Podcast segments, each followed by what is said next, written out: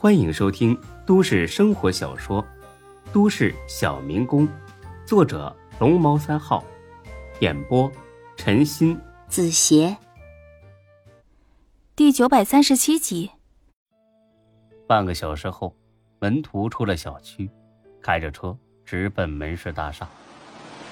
老板，咱们的人传回消息来说，门徒出发了，行驶的路线应该是去公司。而且出门的时候神色有点慌张，看来是已经知道了沈救虎失踪的消息了。还有多久能到公司？二十分钟左右。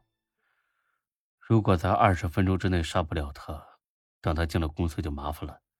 通知小马哥赶紧动手。小马哥说了，他有计划，让咱们安心等着，不要插手。什么计划？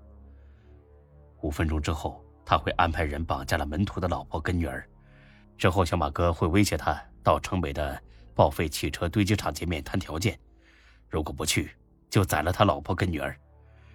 门徒这个人十分重视家人，肯定会去的。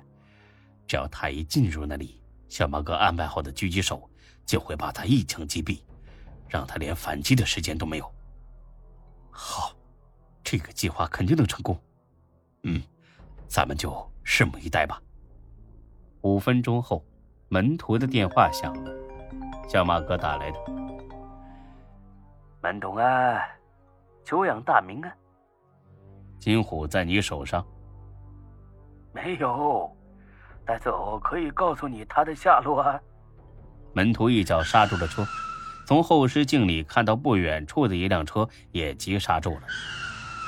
他如果有什么意外。你会死得很惨。哟，不愧是门董啊，就是聪明。菊花告诉你吧，这小子确实死了。你想怎么样？我不想怎么样啊。你刚才不是说要让我死的很惨吗？好极了，我倒想看看是我先死，还是你的老婆跟女儿先死。我警告你，离他们远一点，否则我一定会杀了你全家！哟哟哟哟哟哟，生气了呀？行啊，我尽量离他们远一点。我往后退一步了哈，一米、两米。好了，我现在离着他们十米远了，够远了吧？门徒没回话，挂断之后打给了自己的老婆：“老公，我和女儿被人绑架了，救我！”现在信了吧，门董。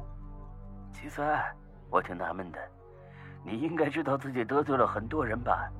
可竟然对自己家人一点防护措施都没有啊！我压根没费劲就把他们绑来了。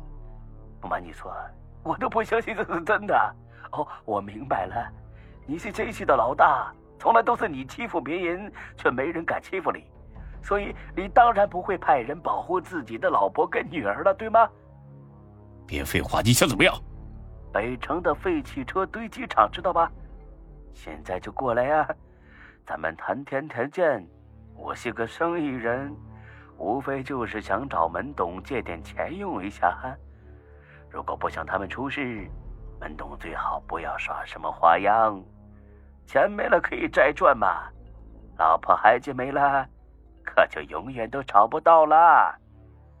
我马上过去。等等，我要确定你身上没带武器和手机。现在下车，把手机扔到绿化带里去。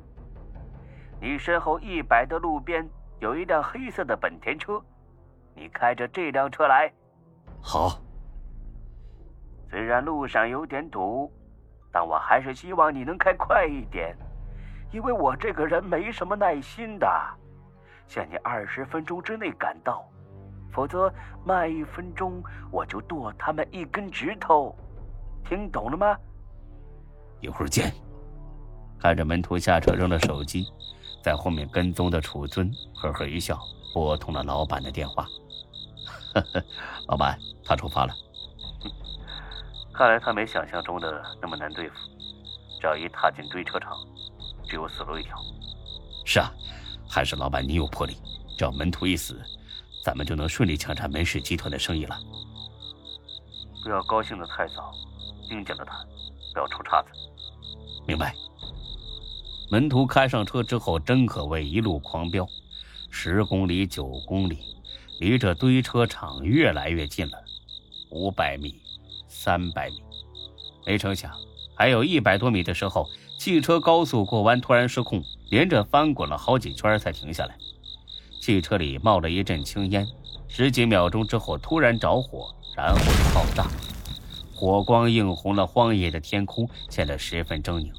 远处的楚尊长吁一口气，虽然没料到门徒会以这种方式死去，但只要他死了就足够了。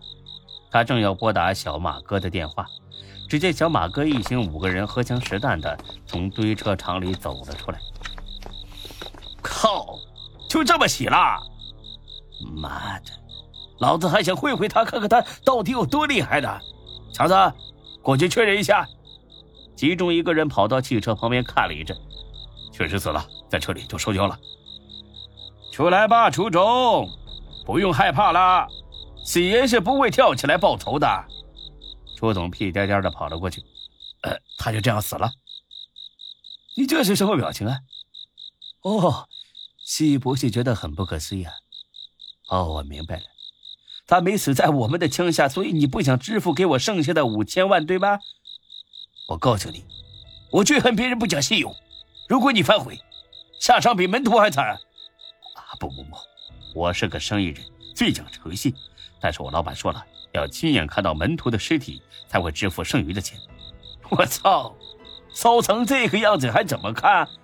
你们几个别愣着了，赶紧灭火！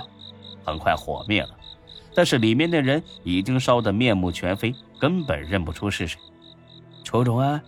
让你老板来确认一下吧，幸好你全程都跟在他后面，不然还真的不好证明这就是门徒啊。